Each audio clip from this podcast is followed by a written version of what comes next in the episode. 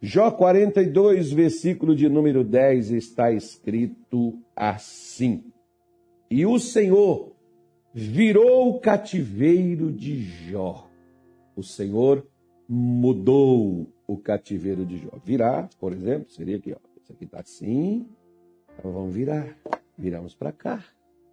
Né? Tá assim, vamos virar. Viramos. Assim Deus mudou o cativeiro de Jó. Quando foi que Deus mudou o cativeiro dele?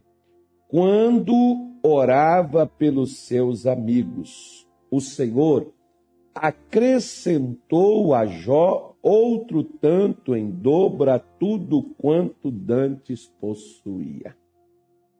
Está vendo? Olha que situação. Se Jó tivesse jogado a toalha, ele poderia dizer: gente, vocês precisam entender, eu perdi meus filhos. Vocês precisam entender que eu perdi todos os meus bens, eu perdi minha saúde, eu estou aqui todo podre, rapaz. Eu estou aqui com a minha vida arrebentada, minha vida, eu estou no fundo do poço. E Jó, se ele agisse desta forma, ele nunca teria mudado. Sabe por quê? Porque ele nunca oraria pelos outros antes que a vida para ele mudasse. Às vezes tem pessoas que dizem assim, pastor, como é que eu vou ajudar os outros se eu estou precisando? É por isso que você não recebe sua ajuda. É por isso que às vezes você não é ajudado. Às vezes nós nos tornamos tão mesquinhos, nós nos tornamos muitas vezes tão avarentos, que nós só olhamos para nós mesmos. E às vezes, a sua bênção, por exemplo, Jó fisicamente, ele estava numa condição pior do que os seus amigos. Às vezes você, por exemplo, olha para dentro da sua casa e você diz assim: "Não, pastor, meu marido, ele não tem nada. Ele está ótimo. Ele caminha, ele está trabalhando, eu é que estou com a minha saúde, eu estou deficiente de saúde.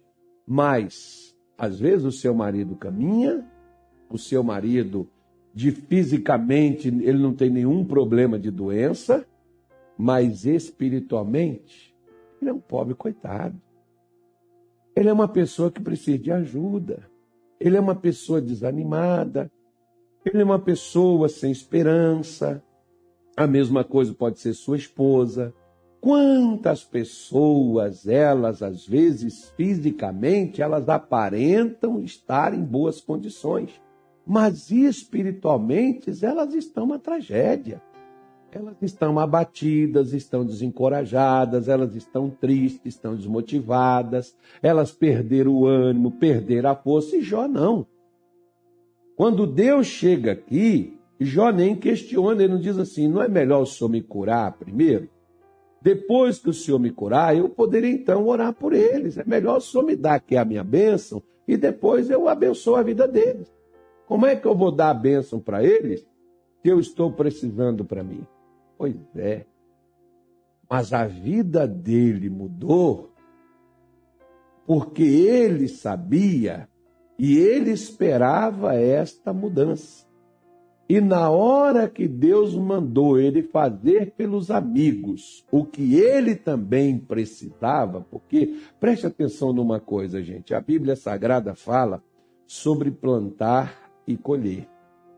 Diz até um versículo, por exemplo, no profeta Oséias, que o povo de Israel plantou vento e colheu tempestade. Isso não é um ditado bíblico, não, tá? Ou um ditado popular, não, é um ditado bíblico eles plantaram vento e colheram tempestade. Assim, tem pessoas, por exemplo, que elas não veem que o que elas fazem, elas receberão proporcionalmente ao que elas fizeram.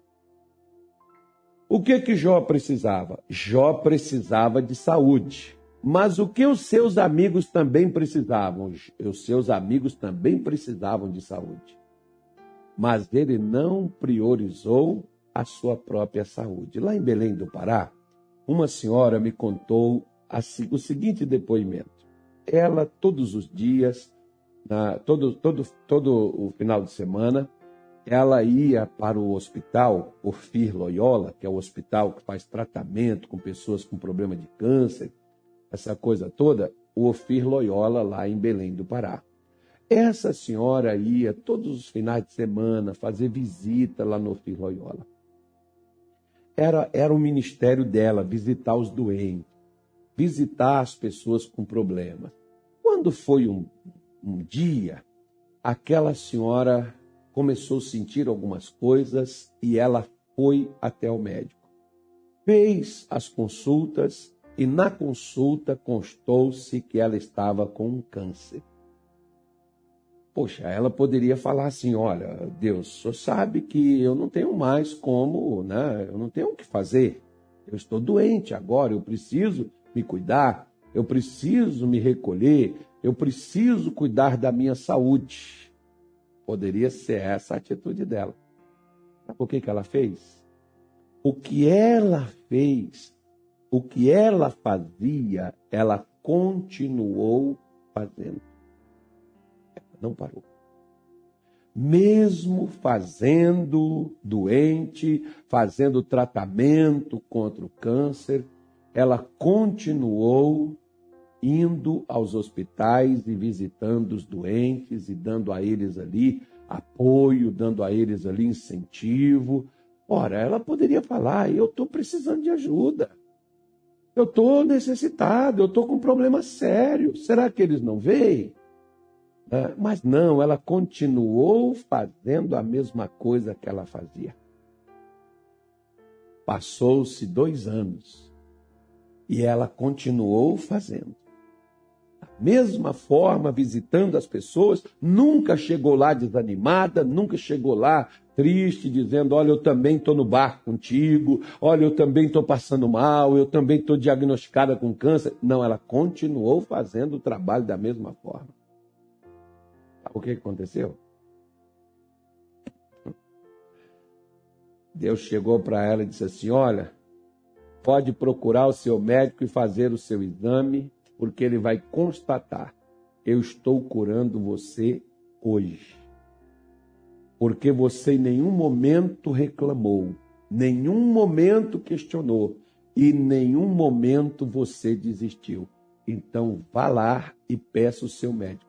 Pediu, fez os exames novamente, havia desaparecido o câncer do corpo dela. Por quê? Estava orando pelos outros. Você já experimentou fazer o bem para alguém?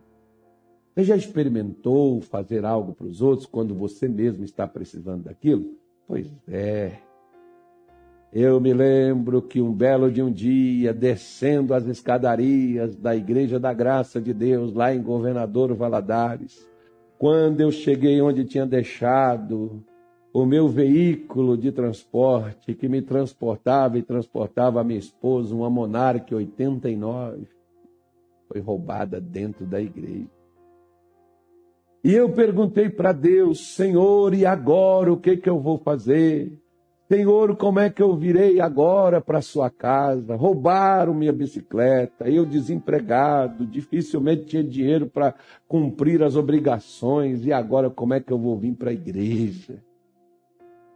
E eu estou perguntando para Deus, como é que eu vou vir? E Deus disse, olhe para baixo. Eu olhei, deve ser alguma coisa para me comprar outra. Quando eu olhei, eu vi dois pés. E eu disse, eu entendi, Senhor. Se eu vinha de bicicleta, eu posso vir a pé. Eram três quilômetros para ir e três quilômetros para voltar. Três quilômetros no dia. Nunca reclamei com Deus. Peguei várias vezes chuvas, enxurradas, eu, minha esposa, minha filha ainda pequena. E nós continuamos a ir na igreja segunda-feira, quarta-feira, sexta-feira e domingo, como era o costume nosso. O que foi que eu, eu venci? Eu acho que eu venci, gente. Eu não sei, você decide se eu venci ou não. É, por que foi que eu venci? Por que, que foi que minha vida mudou? Por que, que hoje eu estou aqui falando para você? Eu podia ter parado. Eu podia ter desistido, até porque o ocorrido foi dentro da igreja. Eu vou lá na igreja para buscar a bênção e ao invés de bênção eu sou roubado. Ah, que negócio é esse? Eu vou parar, eu não vou buscar mais nada, eu não vou fazer mais coisa nenhuma. É a mesma coisa de Jó. Jó poderia dizer, a Bíblia diz que ele era o homem mais, mais, mais é, íntegro, fiel, reto e se desviava do mal. O que a Bíblia diz que ele era. Ele poderia falar: o que, que adianta a gente ser reto, sincero, íntegro e desviar do mal, se, olha, minha casa lascou, meus bens perdi tudo, minha saúde está em frangalhos. O que, que adianta você ser fiel? Como foi o que a esposa sugeriu, né, ali inspirada por Satanás, a dizer a Jó: Jó amaldiçoa seu Deus e morre. Para que, Jó? Você vai ser fiel a um Deus que não cuida de você? Às vezes a senhora, o senhor, pastor, porque eu já fui para a igreja, porque eu já fiz, porque eu já orei, pastor, mas até agora nada. Pois é. Por que você não estende a sua mão para alguém? Por que você não procura uma pessoa que esteja com problema igual ao seu, ou pior do que você, ou talvez até mais leve do que o seu, e vá lá falar de Jesus para ela? Pastor, mas e se ela me disser, ah, se Jesus é bom assim, por que, que você está dessa maneira? Não, você está me vendo isso assim hoje, amanhã você retorna aqui, que você vai ver o que, que Deus fez por mim. Não é o que a senhora espera. O que, que Jó esperava? Ele esperava a mudança. Na hora que Deus disse para ele, ora pelos seus amigos, o que, que Jó esperava? A mudança dos amigos. Na mudança dos amigos estava a mudança dele, Jó. Mal ele sabia. Ele foi saber depois, eu e você lemos aqui, muito bonito, poético, tal, essa coisa toda legal. Mas Jó, ele não sabia que ao orar pelos amigos, Deus mudaria a sua história. Hoje eu e você podemos pegar aqui quando você estende as suas mãos para alguém que talvez está até numa condição melhor do que a sua. Às vezes tem época, por exemplo, que a gente vai para o altar, você pensa que a gente está bem? A gente vem aqui para a live, você pensa, ah, então o senhor está fingindo? Não, é porque o que eu prego eu tenho que acreditar que funciona. E se eu acredito que funciona, vai funcionar para você. Se funciona, funciona para você, não é o que eu digo? Se funciona para você, funciona para mim. Quantas vezes vim fazer live enfrentando dificuldade? Quantas vezes fui para o púlpito, para a igreja, fazer culto sem ter condições mínimas de fazer? E às vezes pessoas que estavam em condições melhores do que eu, e orar por elas, e depois, quando você sai dali, você sai também curado, porque você não deixou de esperar que acontecesse na sua vida aquilo que você estava esperando de Deus. A senhora parou de esperar? O senhor parou de esperar? Se eu fosse você, eu não pararia, não, continuaria. Eu voltaria. Se você parou, volte a fazer o que você fazia, volte a levantar na sua madrugada, volte a fazer os seus, os seus compromissos com Deus, volte a atuar no seu ministério. Você quer ver uma coisa que às vezes eu fico olhando assim? Né? Tem, tem alguns obreiros, graças a Deus, aqui no Mato Grosso, né? ninguém nunca fez isso, mas temos, temos obreiros que dizem assim, pastor eu estou passando por uma dificuldade, eu vou dar uma parada, sabe? Depois, quando eu superar isso daqui, eu volto. Dificilmente vai voltar, sabe por quê? Porque a adversidade nunca para. Agora, as vitórias, quando você tem adversidades, as vitórias também nunca param. Deus nos chamou para romper. Deus nos chamou para fazer a diferença. Deus nos chamou para mudar as nossas vidas. E não só as nossas, mas a vida de outras pessoas que muitas vezes é necessário a gente mudar para que a nossa mude. Talvez a senhora fica pedindo a Deus por você, mas se o seu marido mudar, sua vida também muda. Você fica pedindo a Deus por você, mas se o seu filho mudar, sua também muda, porque a sua mudança está atrelada ao seu filho. A sua mudança está atrelada ao seu marido, como a mudança de Jó estava atrelado aos seus amigos. Se ele não ajudasse os seus amigos, ele não mudaria. A senha que existe era essa: ajude os seus amigos. Na hora que você ajudar os seus amigos, eu mudo a sua sentença. Eu mudo a sua sorte. Eu mudo o seu cativeiro eu mudo o seu estado. Era na hora que ele fizesse isso.